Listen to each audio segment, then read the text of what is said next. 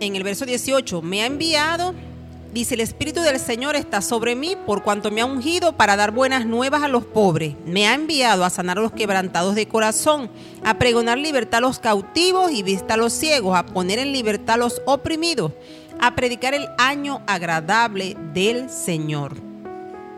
Y al igual que Moisés, Yeshua proclamó la gran manifestación del reino del eterno, el sermón de la montaña que está registrado en Mateo 5 al 7. Y hay algo importante que podemos ver. Pedro le dijo, le preguntó, Señor, ¿a quién iremos? Y él reconoció lo siguiente, él le dijo, tú tienes palabras de vida eterna y nosotros hemos creído y conocemos que tú eres el Cristo, el Hijo del Dios viviente, así como dice Juan 6 del 68 al 69. Entonces vemos que más que un profeta, él estaba entre el pueblo enseñando la Torah, enseñando la palabra, enseñando la misma instrucción que Moisés. Y Moisés así como Moisés, Yeshua también predijo acontecimientos futuros. Y las predicciones que él hizo tienen una semejanza muy grande, muy asombrosa con la de Moisés. Porque Moisés habló de las consecuencias de la desobediencia. Allá en Deuteronomio, en el capítulo 31, en el verso 28 al 29, Moisés dijo al pueblo, congregad junto a mí a todos los ancianos de vuestras tribus y a vuestros oficiales. Yo hablaré en sus oídos estas palabras y llamaré como testigos contra ellos a los cielos y a la tierra. Porque yo sé que después de mi muerte, ciertamente os corromperéis y os apartaréis del camino que os he mandado, y que la desgracia vendrá sobre vosotros en los días venideros, por haber hecho lo malo ante los ojos de Jehová, enojándolo con la obra de vuestras manos. Entonces vemos cómo Moisés habló de la gran consecuencia de la desobediencia que a ellos les iba a ocurrir. Y cuando el pueblo se volviera a dioses ajenos y le sirvieran. Y ya vemos que, ya Moisés le había sido revelado, él conocía de antemano la intención del corazón del pueblo. Porque si, si usted se da cuenta, allí mismo en el capítulo 31 de Deuteronomio, en el verso 20 y 21, dice, porque cuando yo os introduzca en la tierra que juré a sus padres, la cual fluye leche y miel, comerán hasta saciarse y engordarán, se volverán a dioses ajenos y los servirán me enojarán e invalidarán mi pacto. Y cuando le vengan, les vengan muchos males y angustias, entonces este cántico servirá de testigo contra él, pues será recordado por boca de sus descendientes, porque yo conozco lo que se proponen de antemano, antes que los introduzca en la tierra que juré darles. Entonces ya Moisés profetizó esto, lo conocía, ya el Eterno se lo había revelado. Y vean ahora a Yeshua. Yeshua también profetizó graves consecuencias en su momento para aquella nación, para aquel pueblo, para el templo específicamente, debido a la apostasía de la gente. Y Yeshua les dijo, ¿veis todo esto? De cierto os digo que no quedará aquí piedra sobre piedra que no sea derribada. Eso lo conseguimos en Mateo 24.2, Lucas 19, 41 al 44 y 21, 24. Y esta profecía que Jesús acaba de decir acá se cumplió literalmente. Y esto fue cumplido en el año 70, cuando los romanos destruyeron la ciudad de Jerusalén y el templo, en el, tiempo del emperador Tito. Y hasta el día de hoy, las ruinas del templo son un testimonio de la veracidad de Yeshua como el profeta del Señor. Entonces vemos que eh, una de las cualidades de un profeta era que cuando ellos decían una palabra debía cumplirse. Y este hecho comprueba la veracidad de Yeshua como profeta, porque la palabra que predijo se cumplió. Él fue coherente, fue completo, dio una revelación definitiva. Y todo lo anunciado previamente era referente a su venida, a su muerte por nuestros pecados, a su resurrección de entre los muertos. Él enseñó en varias ocasiones en el templo y en la sinagoga. Y según Lucas capítulo 9 versos 22, Yeshua dijo, es necesario que el Hijo del Hombre padezca muchas cosas y sea desechado por los ancianos, por los principales sacerdotes y por los escribas, y que sea muerto y resucite al tercer día. Sin embargo, vemos que como Moisés juzgó al pueblo, Yeshua también volverá como nuestro juez. Moisés fue el legislador del pueblo, como hemos visto en Éxodo 18. Y él hizo mucho hincapié en aquellas personas en las cuales él delegó la responsabilidad de discernir casos cuando nombró jueces. Y él les dijo, no hagáis distinción de persona en el juicio, hacia el pequeño como al grande oiréis. No tendréis temor de ninguno porque el juicio es de Dios. Y la causa que os fuere difícil la traeréis a, la traeréis a mí y yo la oiré. Eso está en Deuteronomio 1.17. Pero ahora miren, Yeshua dijo, porque el Padre a nadie juzga, sino que todo el juicio dio al Hijo, para que todos honren al Hijo como honran al Padre. El que no honra al Hijo, no honra al Padre que le envió. Eso está en Juan 5, 22 al 23. Entonces, si el juez puede aparecer muy pronto, porque Yeshua puede venir, pregúntate, amado amigo y amado hermano, ¿estás listo para tú presentarte delante de su estrado? Porque en el tiempo de Yeshua, los contemporáneos de él observaron y concluyeron que él era el profeta enviado por Dios y Felipe fue uno de los primeros testigos cuando él le habló a Natanael y les dijo, hemos hallado aquí el de quien escribió Moisés en la ley, así como en los profetas. Eso está en Juan 1.45. Incluso aún los samaritanos despreciados basaron las expectativas del Mesías con las palabras de Moisés, porque ellos también dijeron, sé que ha de venir el Mesías llamado el Cristo. Cuando Él venga, le dijeron a Yeshua, nos declarará todas las cosas. Él es el profeta. Esto lo dijo la mujer samaritana allá en Juan 4:25. Y vean que después que Jesús alimentó a cinco mil personas, ellos llegaron a la conclusión siguiente. Este verdaderamente es el profeta que había de venir al mundo. Y el pueblo esperaba que el profeta fuera como Moisés. Y Jesús le dijo a los judíos que lo estaban persiguiendo, no penséis que yo voy a acusaros delante del Padre. Hay quien os acusa, Moisés, en quien tenéis vuestra esperanza porque si creyeses a Moisés, me creerías a mí, que de mí escribió él. Juan 5, 45 al 46. Y vemos más adelante cuando Esteban, el primer mártir, dijo, reconoció a Yeshua como el profeta de quien Moisés había hablado, allá en Hechos 7:37. Y también vemos al apóstol Pedro en su gran sermón, donde él cita Deuteronomio 18, 15 al 19, y le recuerda a la gente que Yeshua es el profeta semejante a Moisés. En Hechos 3, 22 al 23, él dijo, y toda alma que no oiga que el profeta será desarraigada del pueblo. Por otra parte, Dios el Padre habló desde la nube en la transfiguración de Yeshua, allá en Mateo 17, 5, y dijo, este es mi Hijo amado en quien tengo complacencia. Y dijo algo muy importante, a él hoy. Nos atrevemos nosotros a escuchar muchas voces en nuestros días y a seguir muchas instrucciones en nuestros días. ¿Y qué con la voz de Yeshua, el profeta, quien debemos oír y obedecer? Quien es el único que tiene palabras de vida eterna, como lo reconoció Pedro. Y vean la importancia, por eso Yeshua decía, el que tiene oídos para oír, que oiga. Porque cuando tenemos los oídos abiertos, no solo para escuchar, sino para oír la palabra del Eterno, entonces es cuando lo obedecemos. Y aquellos que tienen oídos, es decir, los oídos espirituales, oyen la voz de Dios y obedecen su palabra. Entonces en esta noche, amado amigo y amado hermano, nosotros debemos pedir al Eterno que abra nuestros oídos espirituales, nuestro entendimiento, para que podamos comprender qué es lo que Él está diciéndonos, qué es lo que, está, qué es lo que Él está hablando. Y hoy quiero pedirle al Eterno que Él haga efata en nuestros oídos. Y recuerde lo que dice Marcos 7:34. Y levantando los ojos al cielo, gimió y le dijo, efata, es decir, sé abierto. Hoy oramos para que el Eterno pueda abrir los oídos espirituales de todos aquellos que están escuchando la palabra y que estas palabras dichas por Yeshua, el profeta que fue enviado, a quien debemos oír y obedecer, de quien vamos a dar cuenta si no obedecemos la instrucción. Porque este profeta vino a hablar las mismas palabras que Moisés habló. Vino a traer la instrucción, vino a enseñarnos cómo cumplir y vino a decirnos que no es imposible cumplir los mandamientos, que no es imposible hacer la voluntad de Dios.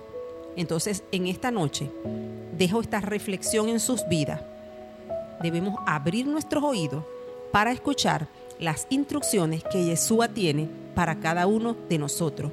Y no solo para oírlas, sino para poder obedecerlas. Porque ese es el propósito, que nosotros escuchemos sus mandamientos, que los pongamos por obras, esas obras que fueron preparadas de antemano para cada uno de nosotros, para que anduviésemos en ellas, como dice Efesios 2.10. Entonces, amados amigos, Chabachalón ha, bueno, anticipado, porque la costumbre de siempre decir Chabachalón. Pero en esta noche vamos a hacer un cortecito acá y después vamos a continuar hablando con respecto al tema. Y venimos ante ti, oh Dios, sedientos, cansados, conscientes de nuestra necesidad de ti, más que de cualquier otra cosa. Necesidad de tu espíritu y de tu presencia, Dios.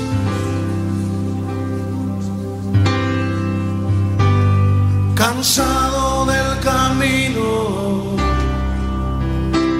sediento de ti.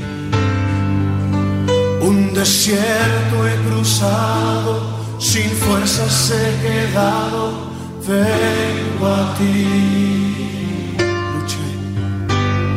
Luché, como soldado y a veces sufrí. Y aunque la lucha he ganado, mi armadura he desgastado, vengo a ti cansado, cansado del camino, sediento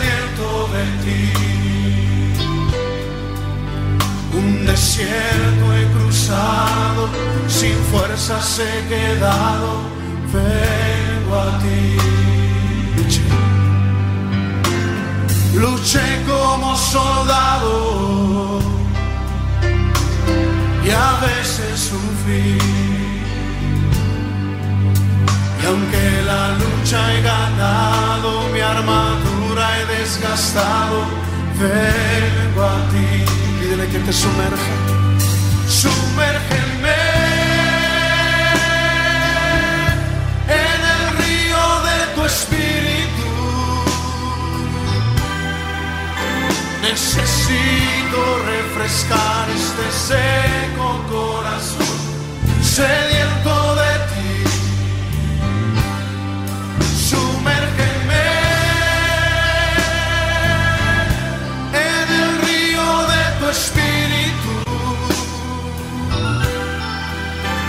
Necesito refrescar este seco corazón, sediento de ti. cansado del camino, sediento de ti. Un desierto he cruzado, sin fuerzas he quedado, vengo a ti. Luché como soldado y a veces sufrí. Y aunque la lucha he ganado, mi armadura he desgastado, vengo a ti. Sumérgenos, Señor, sumérgeme en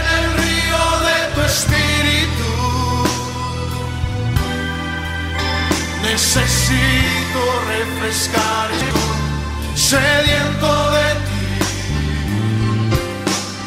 Sumérgeme en el río de tu espíritu. Necesito refrescar este seco corazón, sediento de ti. Sumérgeme en el río de tu espíritu. Necesito refrescar este seco corazón, sediento de ti. Sumérgeme en tu presencia, Señor.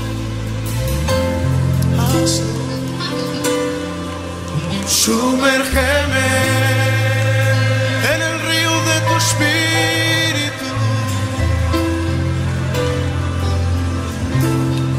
Sumérgeme, lo necesitamos, Señor.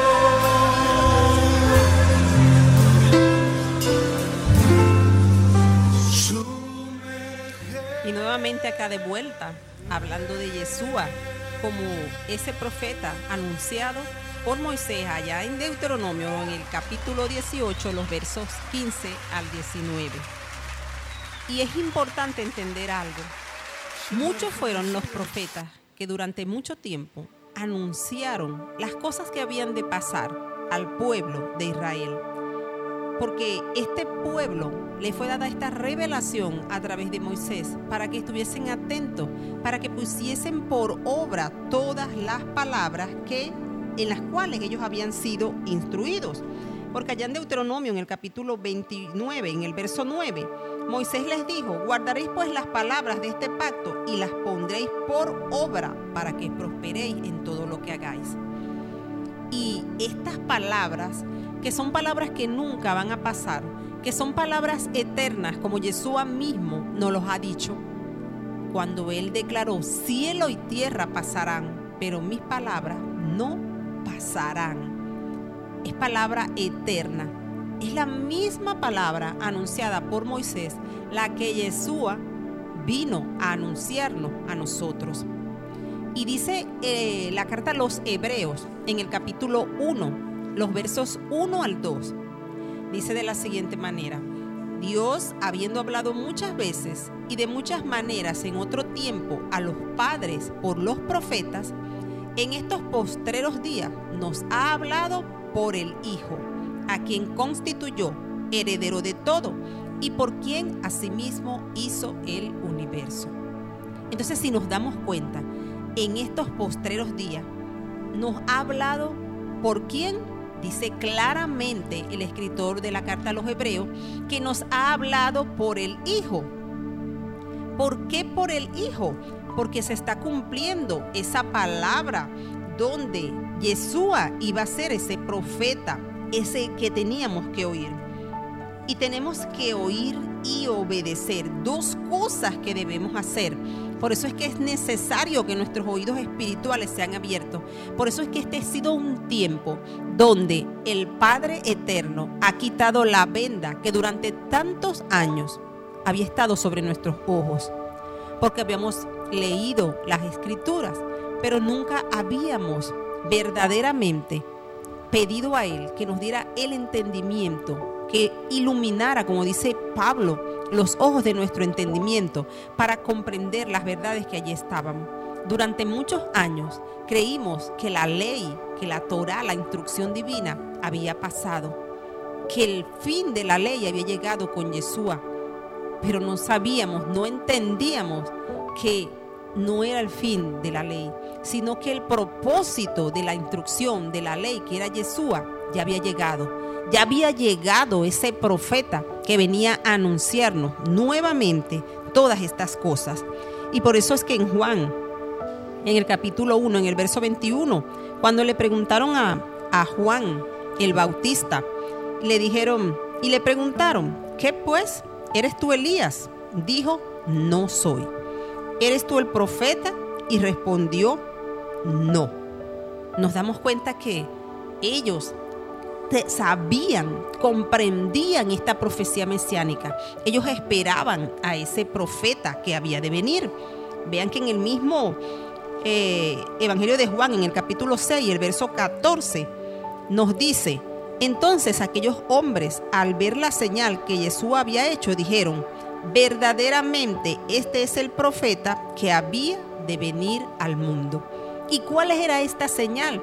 Esta fue la alimentación de los cinco mil.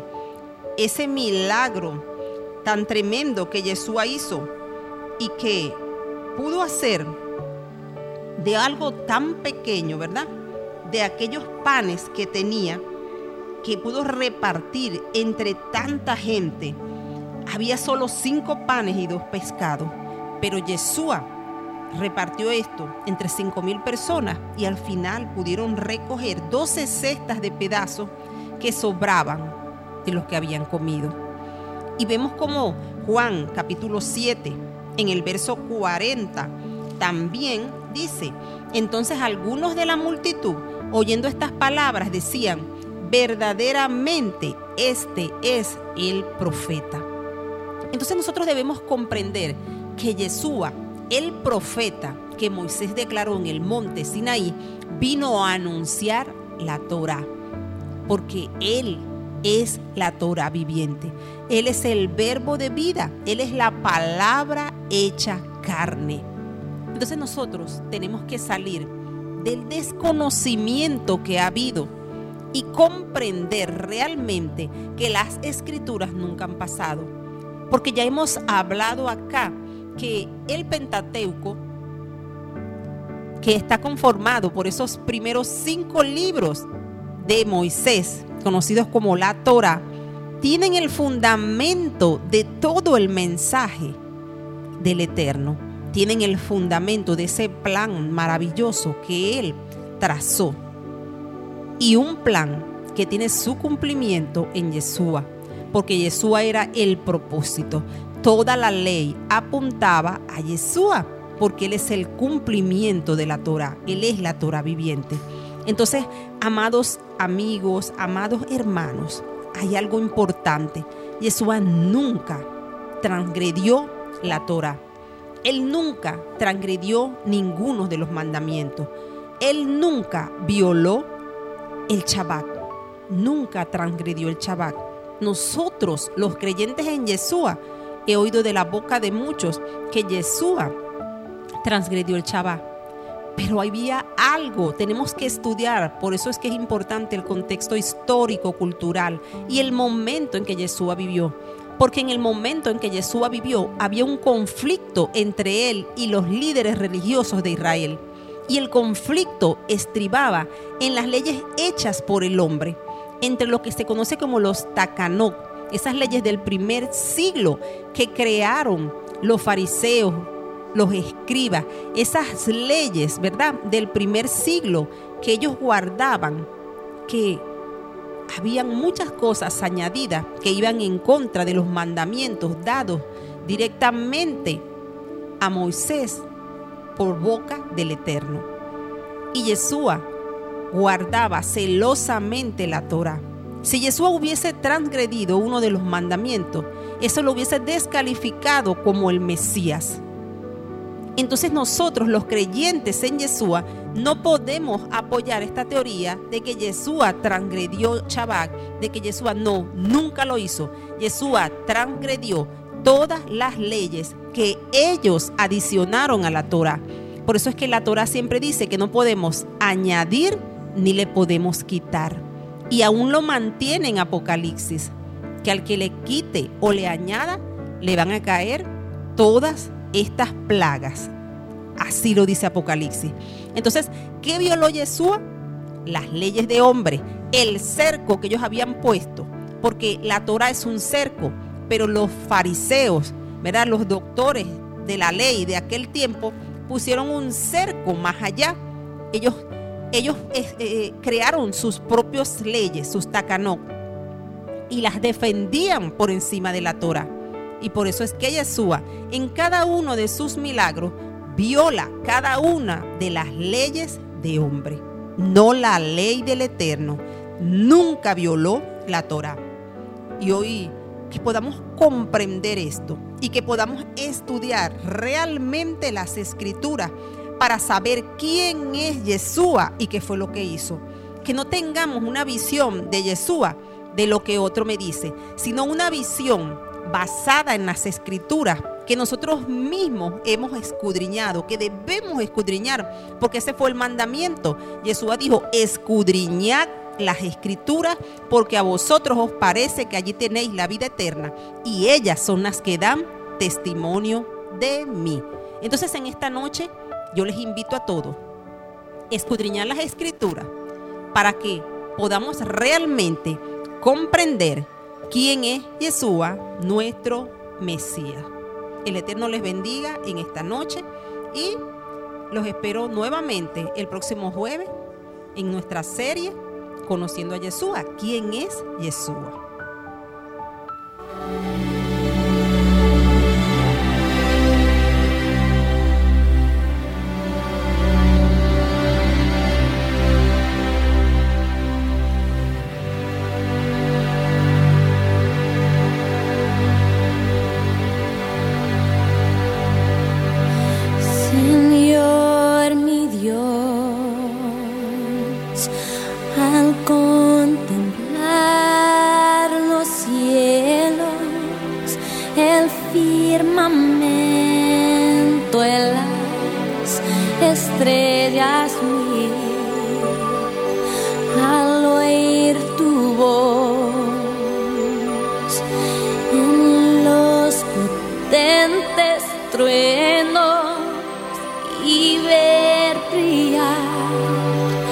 El sol en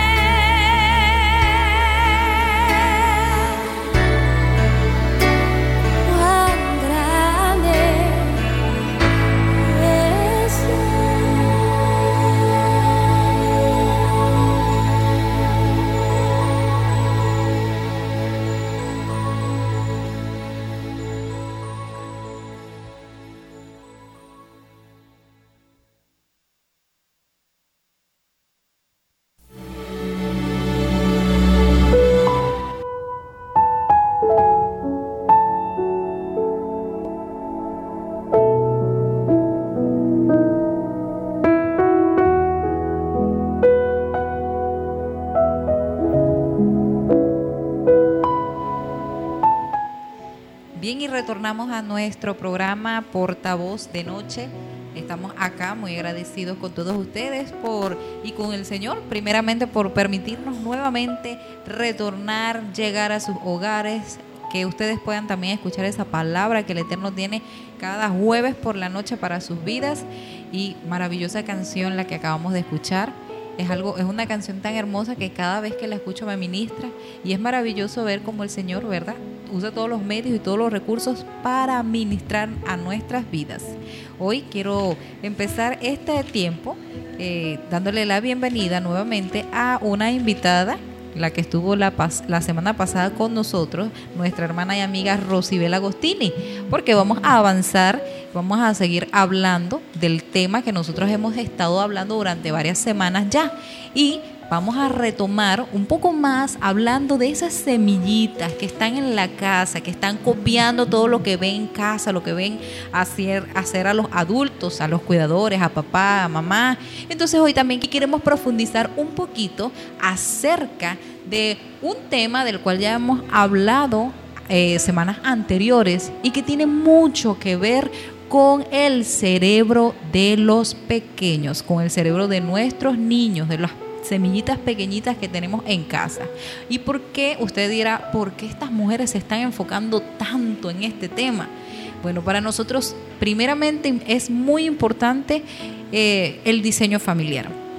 Y sabemos que este sistema no viene solamente por los adultos o por los jóvenes o por los hombres y mujeres que ya están formados, sino que viene por esos cerebritos, por esas personitas pequeñitas, porque están en una etapa donde son vulnerables y donde sus cerebros se están desarrollando y pueden o formarse o pueden deformarse.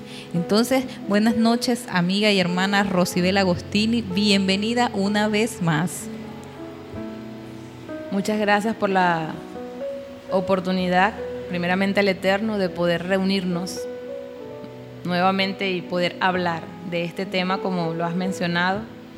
Pues puede ser repetitivo, ¿no? Para la audiencia decir eh, nuevamente los niños, nuevamente los pequeños de la casa, pero creo que para Dios no hay nada que sea oculto o o que él ya no tenga en sus planes. Entonces, seguir hablando de este tema creo que va a ser muy nutritivo para todos los que nos están escuchando, para nosotros, para poder crecer, educarnos. Entonces, que el tema sea muy nutritivo para todos los que están escuchando en esta dulce noche y que el Eterno pueda hacer todas las cosas que Él necesita hacer en cada hogar.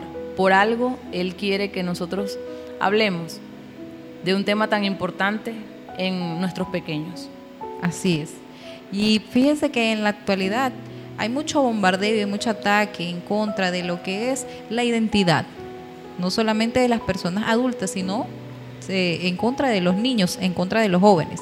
Y hemos venido conversando también acerca de la identidad como, como la esencia que revela o que muestra lo que somos nosotros. Y habíamos hablado también, habíamos dicho que sin identidad nosotros no tenemos nada, no sabemos quiénes somos, no nos conocemos y si tú no sabes quién eres, entonces no sabes ni siquiera hacia dónde vas, no sabes cómo proyectarte. Y bueno, hoy queremos tocar este tema porque precisamente está ocurriendo algo en el cerebro de los chiquitos. Y no vamos a hablar solamente de cómo cuidar el cerebro de los chiquitos, sino que hoy vamos a hablar del efecto de las pantallas en el cerebro de los niños.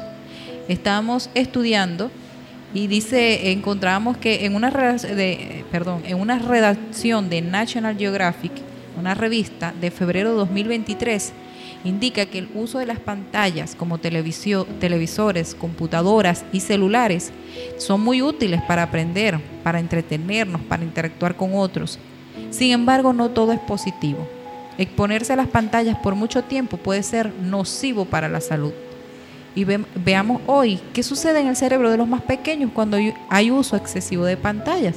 Porque de pronto tu mamá, tu papá, abuelita o el que está cuidando al niño en este tiempo eh, lo ve inofensivo. No ve que haya ningún tipo de problema o que algo malo pueda estar sucediendo en el sistema o en el cerebro del niño. Como que es algo que nos ayuda, nos ayuda a entretenerlos, nos ayuda a educarlos, nos ayuda a que ellos aprendan, Pero esto va mucho más allá y por eso te, te queremos pedir esta noche que puedas abrir tus sentidos y que puedas escuchar con atención lo que traemos. Es muy importante. Hemos, nosotros hemos visto de cerca lo que está sucediendo a nivel conductual en pequeños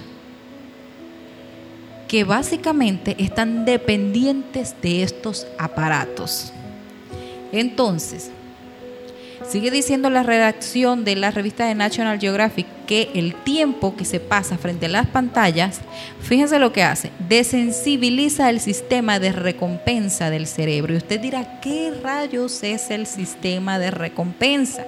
Pues es el que conduce nuestro comportamiento hacia estímulos placenteros, como por ejemplo la comida, el alcohol, incluso las drogas, eh, intimidad sexual, y este tipo de cosas. Es decir, es como ese, esa parte de tu cerebro que sabe que algo placentero vas a recibir y está como ansioso porque sabe que lo va a recibir. Es como cuando nosotros comemos. A nosotros, cuando nosotros comemos y sabemos que viene el- el- la hora de la próxima comida, entonces ya nosotros estamos así como que, si tenemos hambre muchísimo más, estamos como ansiosos y expectantes porque vamos a volver a sentir el placer de comer. ¿Y qué sucede cuando estamos expectantes y queremos comer, pero la comida no nos agrada? Entonces nuestros niveles y nuestros estímulos bajan tremendamente. Entonces, los juegos electrónicos hacen que los niños queden enganchados a los aparatos y liberan mucha dopamina. ¿Qué es la dopamina? Es un neurotransmisor que genera una sensación de bienestar. Algunos estímulos placenteros son susceptibles de desarrollar alguna adicción. Esto se, se produce cuando hacemos o consumimos algo y que con el tiempo vamos aumentando de dosis y del consumo para mayores, para mayores, mayores niveles de percepción, para mayores niveles de estímulo, de sentir ese placer, de satisfacción. Por eso el uso excesivo de pantallas en los niños es totalmente nocivo para su desarrollo, porque son inmaduros, o sea, sus cerebros son inmaduros. A largo plazo, ¿qué pasa con los altos niveles de dopamina que producen? Las neuronas mueren. Escuchen bien, ¿qué pasa a lo largo del tiempo cuando nuestros niños están frente a las pantallas?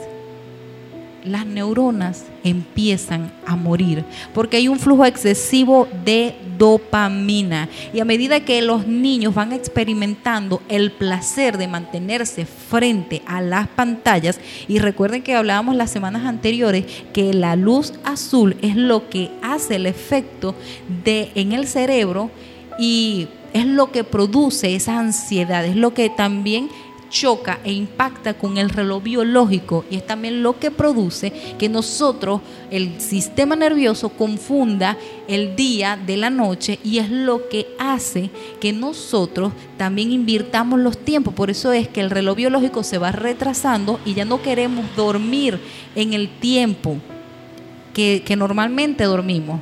Entonces, dice que hay un flujo excesivo de dopamina. Imagínese usted el uso prolongado de pantallas en niños o jóvenes menores a 17 años. Esto representa una adicción que equivale a un shock por uso de drogas.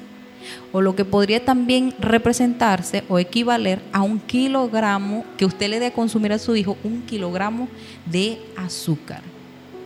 Entonces, estamos viendo el daño que produce el uso excesivo de las pantallas en los niños. Los niños se nos están volviendo dependientes.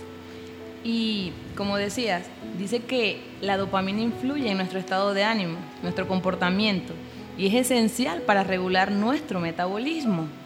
Entre otras cosas, también se considera que siendo un ne- neurotransmisor del placer, es clave para promover muchos procesos dentro de nuestro sistema. Y cada vez que nosotros exponemos a nuestros niños a una excesiva cantidad de dopamina, hay una alteración que surge en ellos.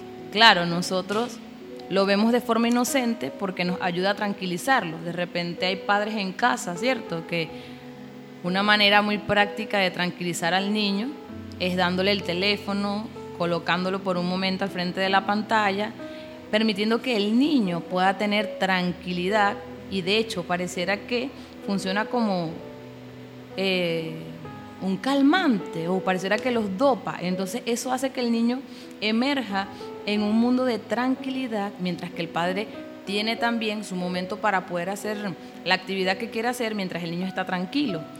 Pero no nos damos cuenta que lo estamos sometiendo a una alta carga de esta hormona que puede causarle daño. Así es. Y como veíamos hoy, cuando bueno, en estos días, cuando hemos estado estudiando acerca del comportamiento humano, también hemos visto cómo este tipo de, de, de cómo las pantallas afectan esa parte del cerebro donde están alojados los sentimientos, las emociones, el derecho de la capacidad de tomar decisiones, la capacidad de decir me gusta, no me gusta, la capacidad de ser creativos, la capacidad de interactuar, la capacidad de formarse, de desarrollarse. Entonces es allí donde nosotros decimos, ah, ya entiendo. Dicen los estudios que hemos estado revisando que durante años los, los especialistas o los científicos nunca, nunca estudiaron con tanto énfasis esta parte del cerebro donde están alojados los sentimientos, las emociones y todas estas cosas que les acabo de mencionar y dice que estudios recientes han descubierto que ese, esa área del cerebro está, está situada en la parte frontal del cerebro. Esa parte está siendo afectada por las luces de los de las pantallas y dice que afecta una parte específica que se llama la ínsula, tiene que ver, es allí donde están alojados los sentimientos de compasión, de empatía. Dice que mata el 80% de las neuronas de esta zona. Imagínese usted un niño cuando ya entra en esa etapa de dependencia, de adicción a las pantallas. Esta zona del cerebro para ellos literalmente está inactiva. Entonces tiene que empezar un proceso de desintoxicación, de recuperación para los niños. Y una de las cosas que nosotros hemos visto con tanta preocupación es tener niños cerca y que lamentablemente son sus padres los que les dan este tipo de drogas, porque pudiéramos decir que es algo tan adictivo que pudiera compararse con las drogas.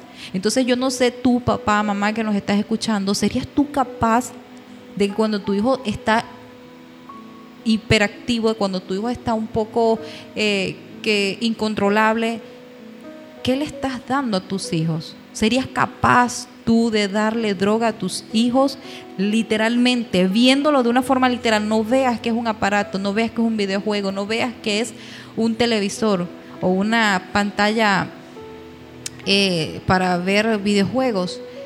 Velo de la forma de que tú mismo le estás dando al niño algo tan nocivo para su cerebro que lo está destruyendo desde su corta edad.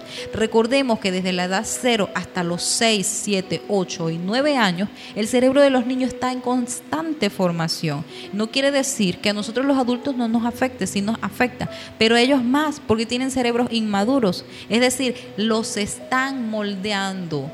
¿Qué está moldeando el cerebro de tus niños? ¿Qué es lo que se está alojando en el pensamiento, en, los, en el cerebro, en los sentimientos? ¿Qué estamos haciendo como adultos? Imagínense ustedes cuáles son las consecuencias a largo plazo. Las consecuencias a largo plazo es que nuestros niños van a ser insensibles. Y en lugar de darle un teléfono, un videojuego, promueve otro tipo de actividades donde tú puedas estar, pasar tiempo con tus niños donde el niño pueda hacer higiene mental, donde el niño pueda también recrearse y pueda tener ese tiempo de compartir y de socializar. En las investigaciones que realizamos, Vanessa, encontramos que los niños se hacen insensibles a los estímulos placenteros normales y llega un momento en que el niño pierde sensibilidad. ¿Por qué? Porque esa zona insular que tú acabas de, esa eh, zona ínsula, perdón, del cerebro que tenemos todos se ve afectada y no solamente el niño, sino también el adulto, pues se le ve afectada esa parte en donde ya muchas emociones el sentido común, la capacidad de crear una perspectiva idónea acerca de lo que tiene a su alrededor, empieza a decaer. Entonces, ¿qué pasa? Vamos creando y nos vamos formando, pero sobre todo el niño, pues porque como acabas de decir, tiene una etapa de formación desde 0 a 9 años en donde va en crecimiento y allí, allí es donde esa esponjita empieza a absorber muchas cosas. Entonces, hay que cuidar qué está pasando en el cerebrito de mi pequeño, de mi sobrino, el que tengo cerca, porque está siendo afectado y no quiero una persona insensible a los estímulos normales que una persona puede hacer, incluso que puede sentir. ¿Por qué? Porque yo me imagino que también al instalarse en esa zona ínsula, las emociones como el odio, el amor, el rencor, eh, las emociones básicas empiezan a afectarse. Entonces, ¿de qué manera el niño cuando se siente triste es posible quizás, Vanessa, que el niño busque el teléfono como una manera de que él pueda eh, sopesar, calmar la ansiedad o esa inquietud porque sus emociones sean tranquilizadas. Llega un momento en que se le hace como una droga en la que lo va a querer cada día más. Y una cosa que resalta muchísimo allí es, ¿qué pasa con las emociones del niño? ¿Están realmente siendo sensibles a su alrededor o hay ya insensibilidad? Ya hay prácticamente irritabilidad cuando ya no le doy el teléfono, cuando no le doy los gustos precisos, específicamente cuando se trata del tema de los niños empantallados. Así y ese es el término que se le da ahorita a, a este tipo de problemas, a este tipo de, de- situación que está afectando ahorita a los más pequeños, los niños empantallados. Es decir, los niños que están como dopados mientras están frente a las pantallas. Papá, mamá, vigila, verifica qué está pasando con tus niños. Yo sé que tienes muchísimas cosas que de pronto necesitas más tiempo de, de- de las 24 horas del formato que nosotros tenemos, pero ¿qué pasa mientras tú estás ocupado y el niño pasa más tiempo frente a las pantallas? Mira cómo su cerebro se está deformando, mira cómo los niños empiezan a perder la sensibilidad.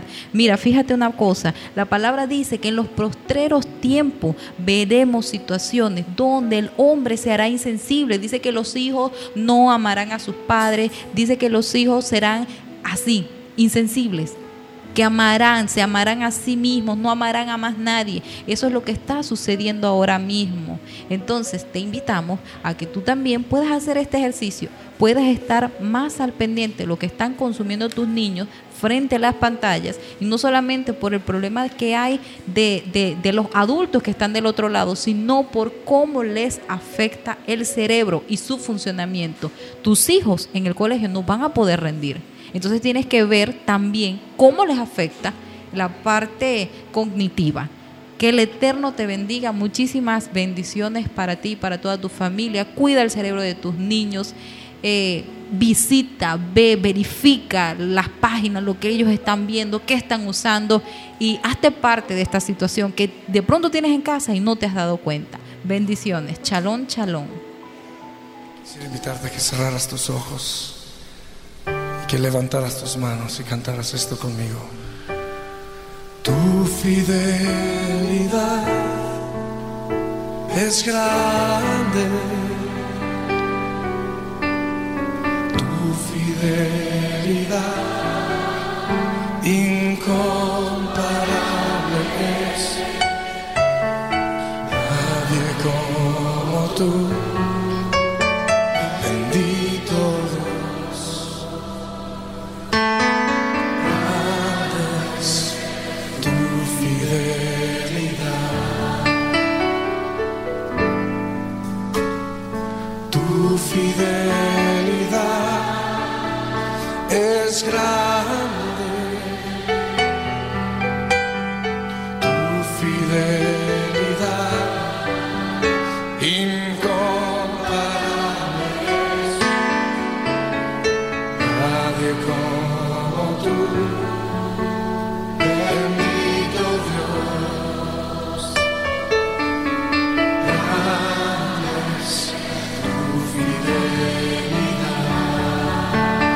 Decirse una vez más, Señor,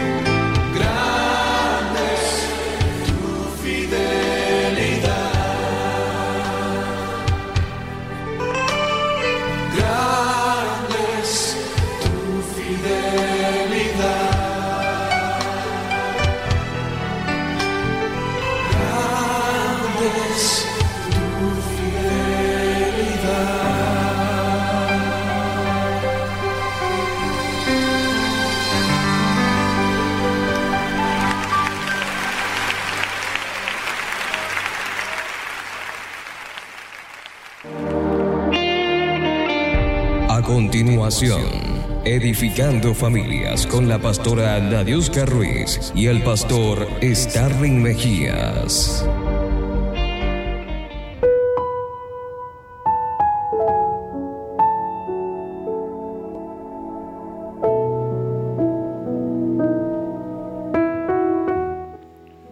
Buenas noches, el Eterno les bendiga a todas estas personas valientes que se han quedado hasta casi ya el final del programa. Le damos gracias al Eterno porque les ha puesto la fuerza y el resistir. El resistir es bueno porque cuando resistimos todo lo malo tiene que huir. Bueno, bienvenido al segmento Edificando Familia. Como todos los jueves y los sábados estamos desde acá, desde las alturas, desde enlace satélite. Y hoy, bueno, como siempre, estoy en compañía de Nadiuska Ruiz que va a estar saludándolos. Bueno, un saludo a toda nuestra amada audiencia que siempre está allí, esperando el momento de escuchar una palabra y sobre todo la familia, siendo la base fundamental de la sociedad, siendo el diseño perfecto de Dios. La familia es el modelo que siempre nuestro Adonai ha establecido y por eso hoy agradecemos al Señor porque nos permite llevar esa palabra, llevar ese consejo basado en la instrucción para que sigamos edificando cada familia. Y cuando hablamos de edificar es algo que, que debemos de hacer, es algo que está ahí a mitad del camino, que no se ha terminado o es algo que, que simplemente se cayó y lo vamos a volver a hacer. Y en este, en este momento, en esta hora, vamos a estar dando el versículo clave que vamos a estar desarrollando este mensaje. Y es más que todo una invitación, Nadiuska, ¿oíste? Porque esta invitación dice de la siguiente manera, dice, venid, edifiquemos el muro de Jerusalén y no estemos más en oprobio. Esto está en Nehemías capítulo 2, versículo 17. Es muy importante esta invitación que nos está haciendo Nehemías. En, en aquel tiempo, él tuvo la tarea de, de motivar, de motivar un pueblo donde estaban los muros caídos.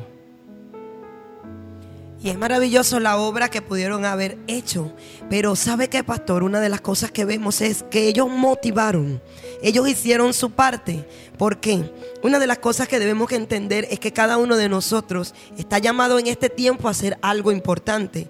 Llamado en este tiempo y nosotros estamos siendo usados por el Eterno para poder llevar a nuestra sociedad esa voz de decir, es tiempo de edificar las familias. Es tiempo de levantar todo lo que el Señor una vez estableció y que se ha ido perdiendo a lo largo. Y una de las cosas maravillosas es que estamos en el tiempo, precisamente el tiempo en que Esdras y Nehemías reconstruyeron.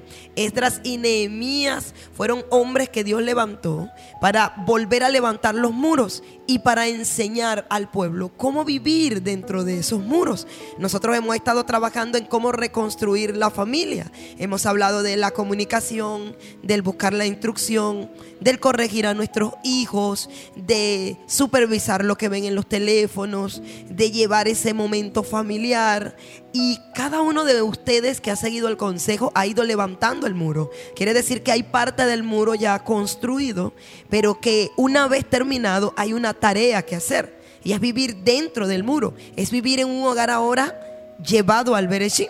Y quiero decir, eh, pastor, quiero aprovechar para que la gente y nuestra audiencia pueda escuchar. Recordemos que hablamos de que los nombres que se colocaban en ese tiempo y en las escrituras tenían un significado. Esdras significa al que Dios ayuda. Si tú eres un Esdras de este tiempo, que quieres que tu familia vaya al diseño y aprenda a vivir dentro de ese diseño, entonces hoy el Señor te dice que serás al que Dios ayuda.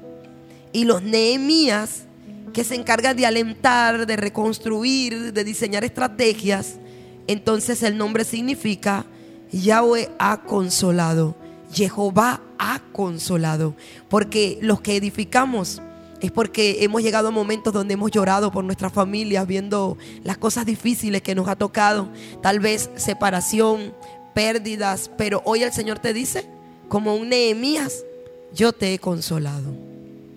Bueno, es importante todo lo que estás diciendo en este momento. Y, si nos damos cuenta, Nadiuska, esto es como una combinación.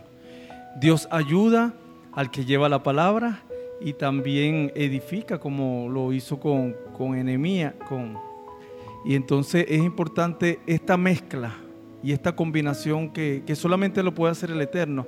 Si estamos hablando de edificar, podemos también decir que es el, es el agua con el pegamento para poder poner ahí esos muros fuertes y que no tenga una caída tan fácil, que no tenga esa caída ahí tan, tan débil, pues, como pretende hacernos creer todo aquel el que está fuera de, la escritura y de la base del Señor, porque todo aquel que está fuera lo que hace es burlarse de, de las cosas que son fuertes y que, y que tienen esa fortaleza que no las va a tumbar cualquier viento o cualquier obstáculo que, que quiera venir a hacerlo, pues.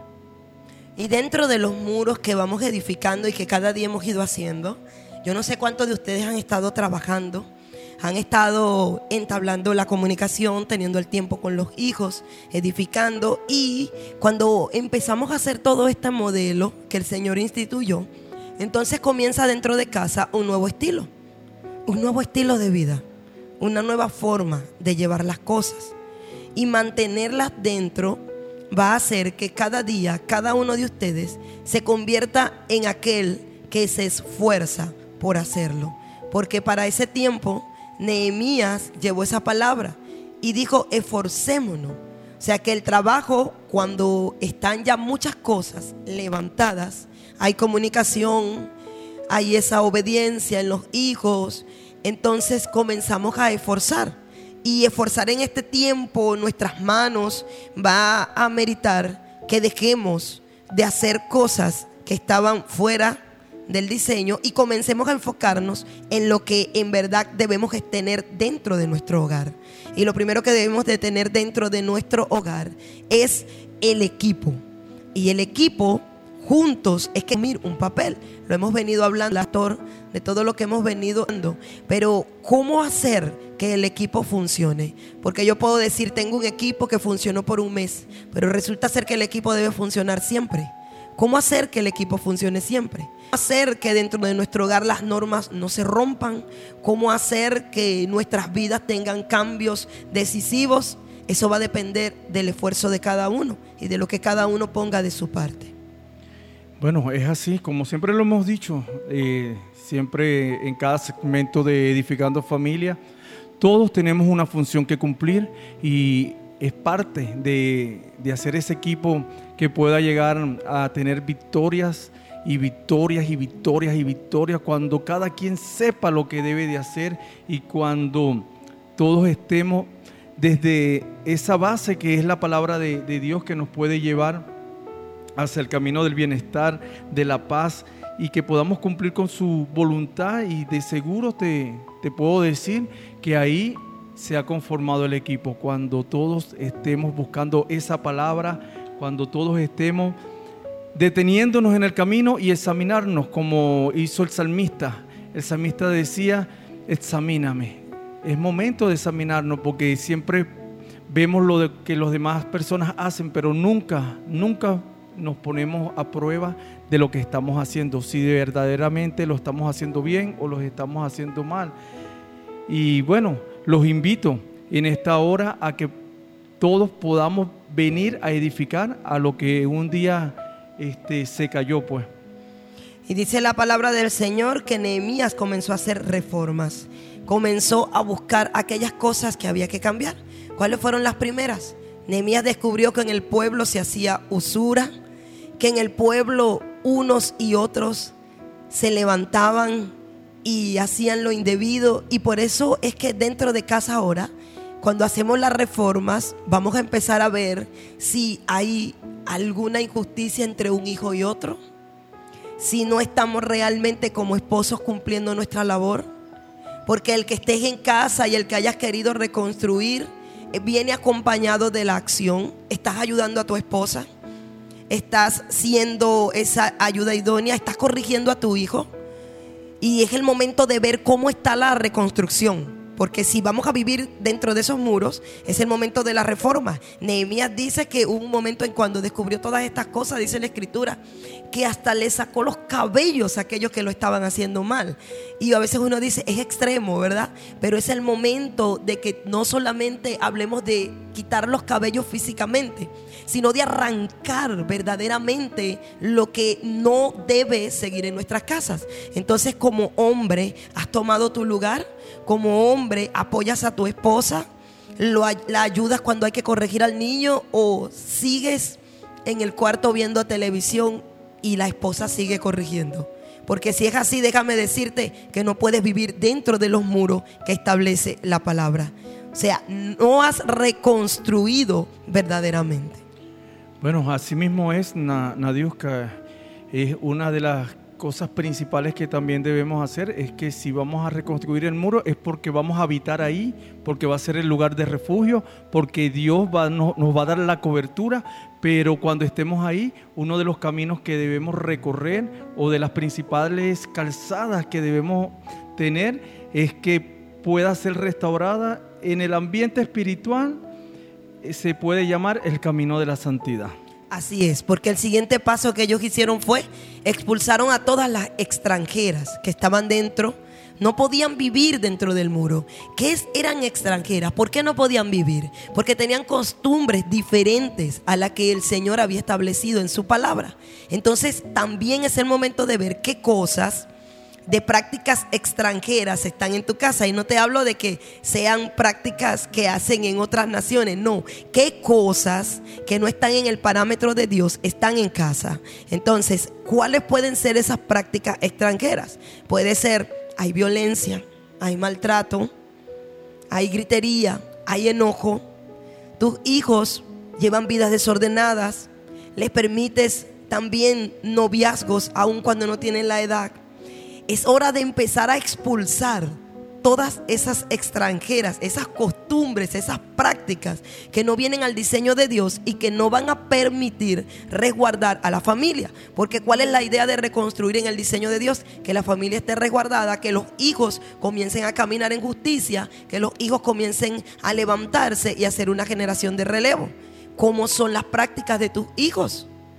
Cómo está dentro de tu casa hasta la identificación, la identidad de cada uno de tus hijos. Eso es importante. Hay hogares donde se dicen que se están reconstruyendo los muros y nuestros hijos están hundidos en homosexualismo, en lesbianismo, en prostitución, en pornografía. No puedes tener ese tipo de extranjeros en casa. Y no hablo de que expulses a tu hijo. Hablo de que empieces a construir y hacer que tu hijo bote todas aquellas costumbres y todas las prácticas que está haciendo que van a dañar a la familia, que van a dañar a las generaciones. Bueno, Nadiuska, y también eso me llega a memoria cuando el Señor eh, eh, le dijo al pueblo que, les, prometió esa tierra prometida, que lo primero que tenían que hacer era expulsar todas estas cosas. Y si no lo hacían, si dejaban todas estas costumbres y todas estas cosas, decía que el Señor lo que tenía reservado para el enemigo te iba a caer a ti. Ah, qué importante saber las cosas que Dios eh, tiene para cada uno de ustedes. O lo hacemos o lo hacemos. ¿Por qué? Porque es el, camino, es la herencia, es lo que el Señor nos puso en las manos, lo que tenemos que, que defender. Tenemos que pelear por lo que el Señor nos ha puesto en tus manos. Y también Nehemías hizo la dedicación del muro. La dedicación de los muros, ¿verdad?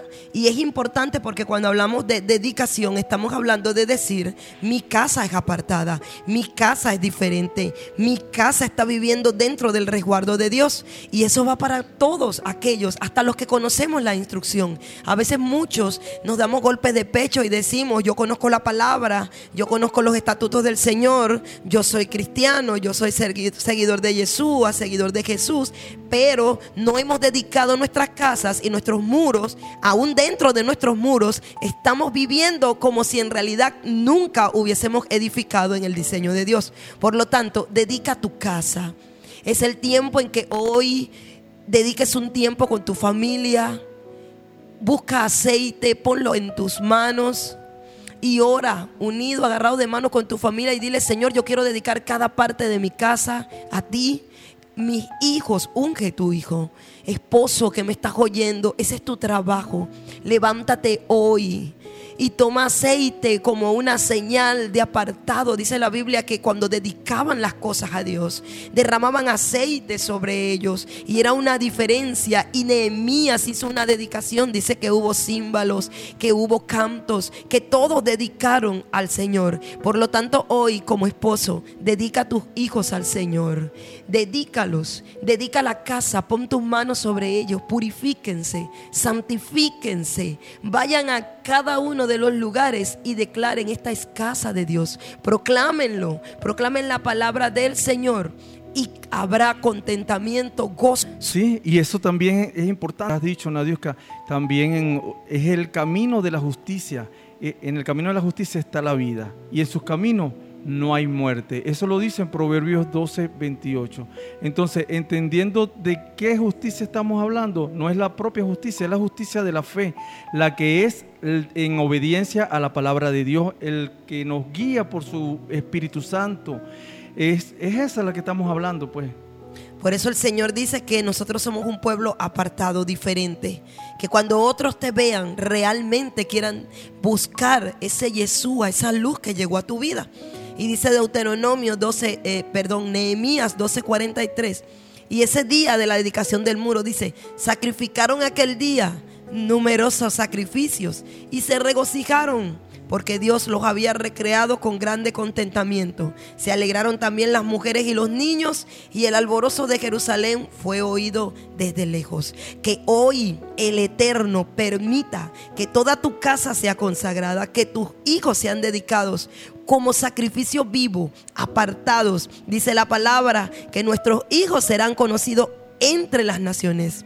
¿Por qué? Porque todo el que los vea va a tener que confesar con su boca al ver sus acciones que son hijos de Jehová. Que hoy haya alegría en casa y que se escuche en todos los rincones y que seas luz a tus vecinos, luz a tu familia y que realmente puedas caminar con una vida dentro del muro. Y la invitación queda ahí, ahí para cada uno de ustedes.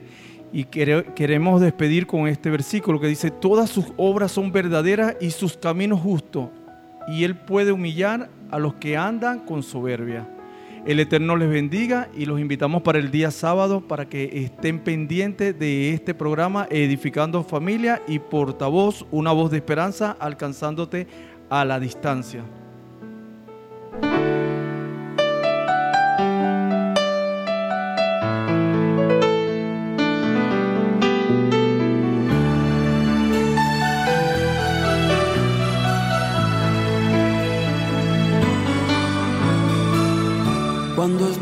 Estuve preso, llegaste a mí.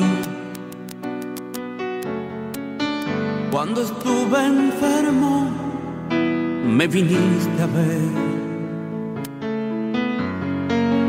Cuando estaba solo, fuiste tú mi compañía. Me diste agua de vida, o cuando tuve sed. Cuando estuve en silencio, escuché tu voz. Cuando tuve hambre, me diste de comer. Cuando mi llanto era amargo, fuiste mi consolador. Siempre estás conmigo, Jesús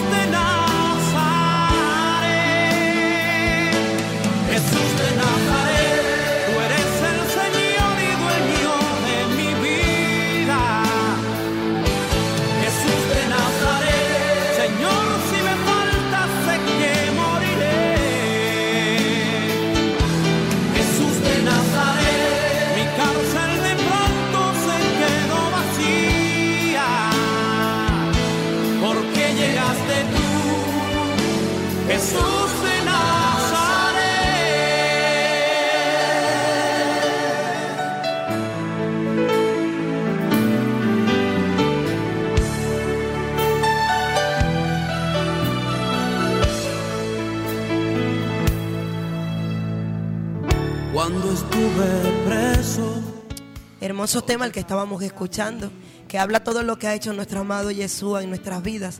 Cuando son las 10 y 12 de la noche y estamos hoy viendo cómo el Eterno ha estado hablándonos y mucha gente está ya en sintonía. Quiero saludar a todos los que están en sintonía. Dice por aquí, hola mi hermana, Dios los bendiga siempre. Bendiciones para pedir oración por mí. Estoy quebrantada de salud. Que Dios nos siga bendiciendo grandemente. Esto es Milady Díaz. Estaremos orando por ti para que el Eterno pueda restablecer tu salud y pueda seguir obrando en ti y en tu familia.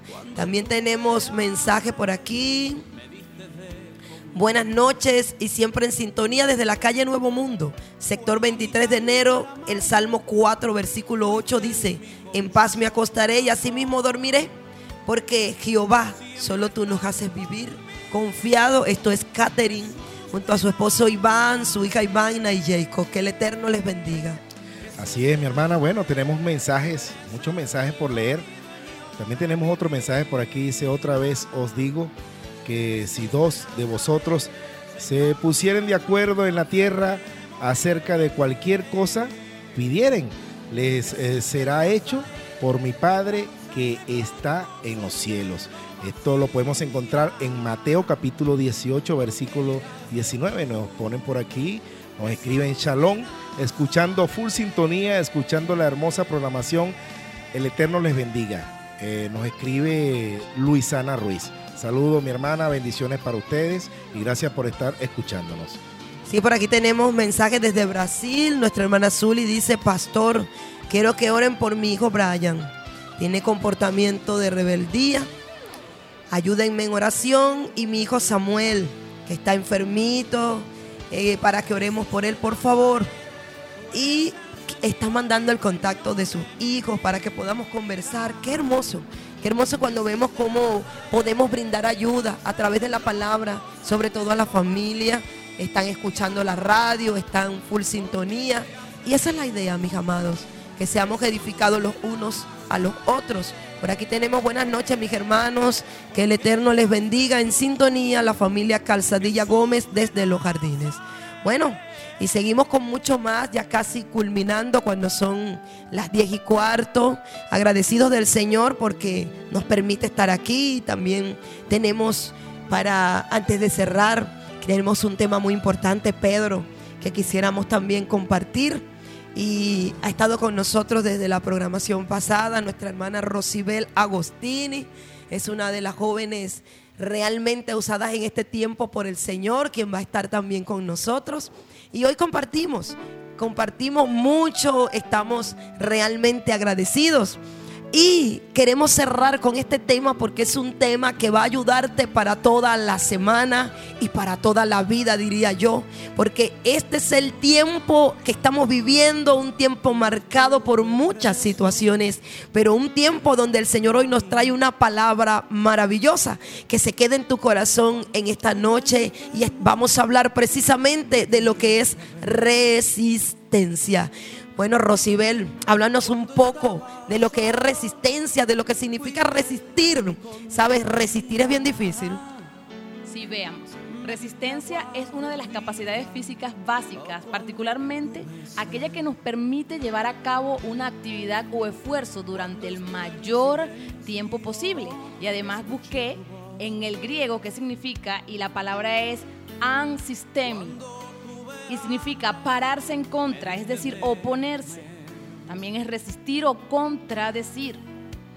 Otros diccionarios también lo definen en el verbo resistir. Dice recibir una cosa, algo que ejerce fuerza o presión sobre ella sin moverse ni sufrir daño o alteración. Es como que tú dijeras, la columna todavía puede resistir un poco más de peso. Y cuando hablamos entonces de ese tipo de resistencia, estamos hablando de que debemos tener nuestro cuerpo, nuestra mente, nuestro espíritu preparado para resistir. Porque cuando yo resisto es porque me están haciendo presión. Exacto, siempre tiene que haber una fuerza mayor que está ejerciendo sobre ti un peso que tú tengas la capacidad de poder aguantarlo. Generalmente cuando nos presionan sentimos no poder. Yo no sé cuántos de ustedes que nos están escuchando están atravesando por eso en esta semana y han estado diciendo, ya no puedo.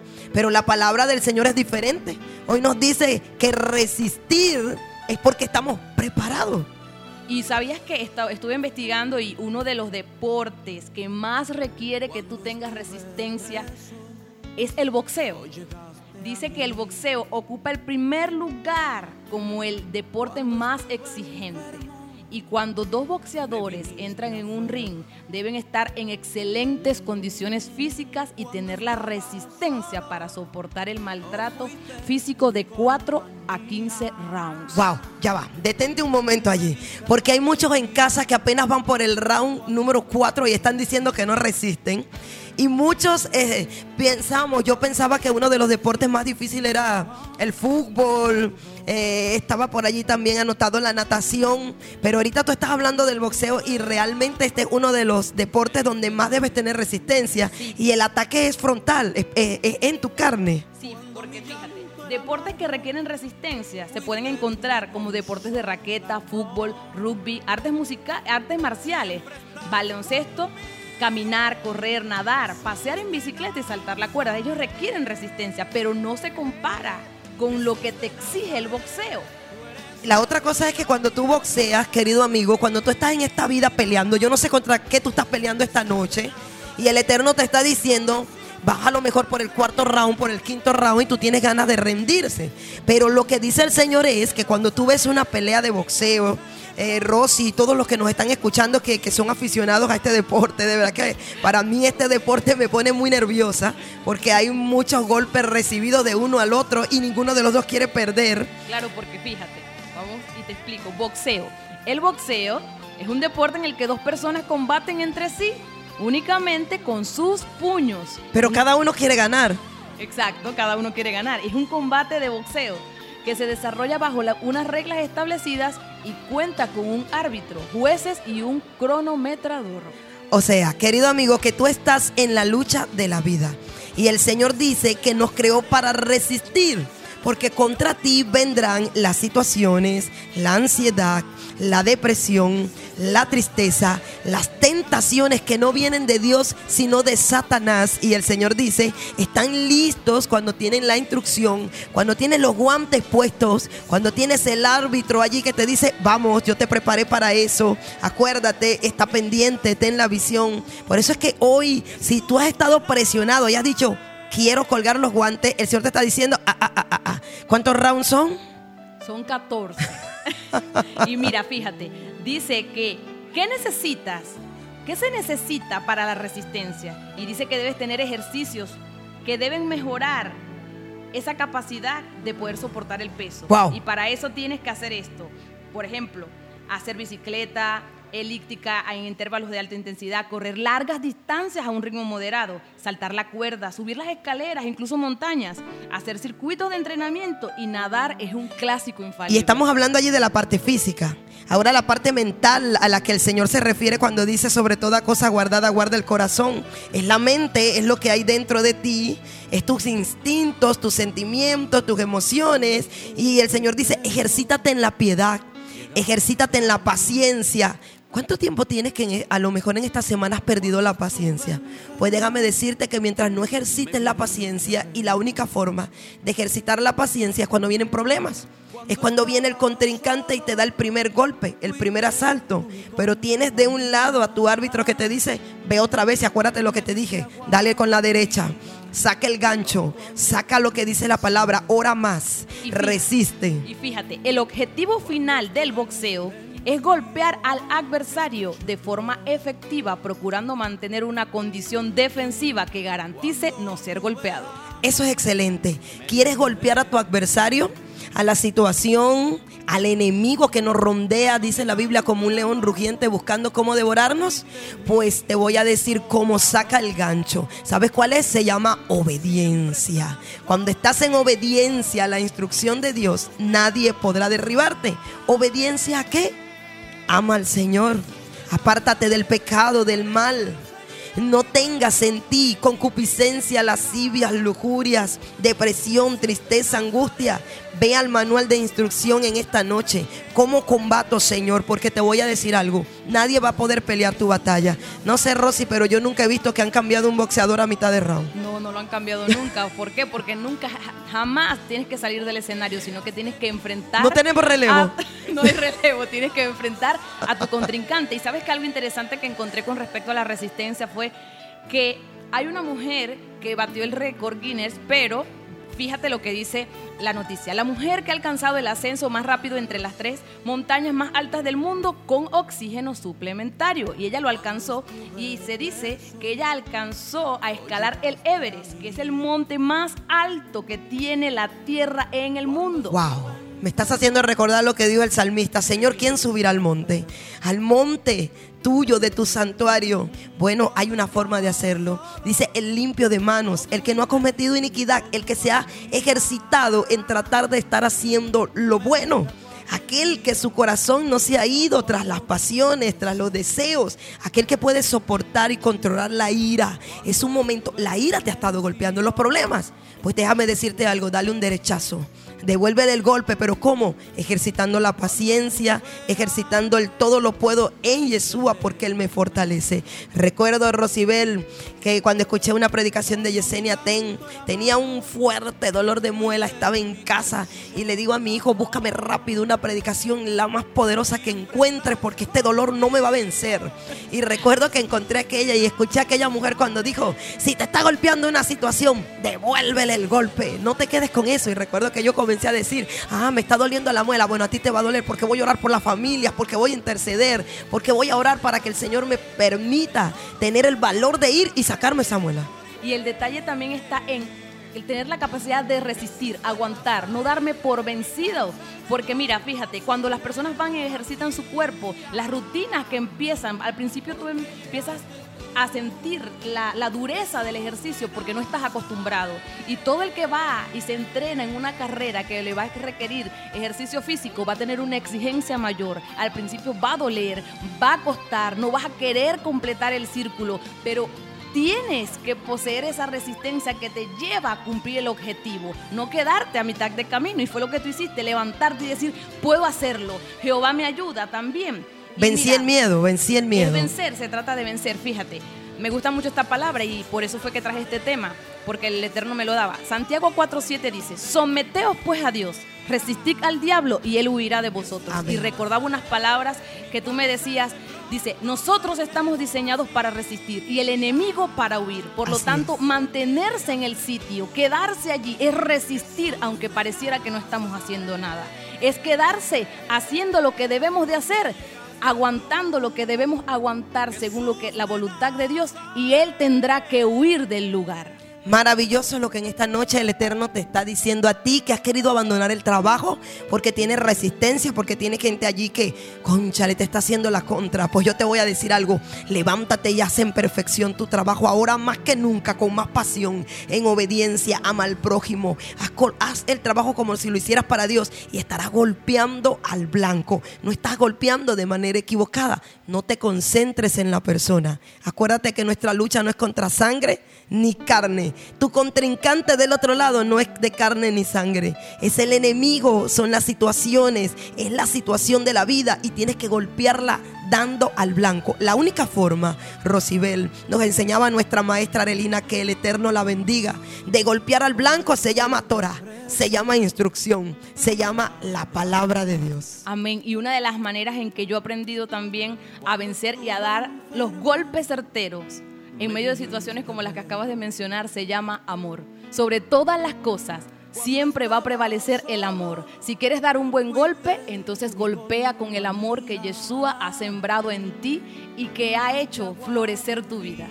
Sé siempre de los que resisten, nunca de los que huyan. Estás diseñado para resistir. Eso no puede salir ni de tu mente ni de tu corazón. Resiste en ese trabajo y haz que las atmósferas cambien. Resiste. Si tienes un matrimonio donde hay situaciones difíciles, ora.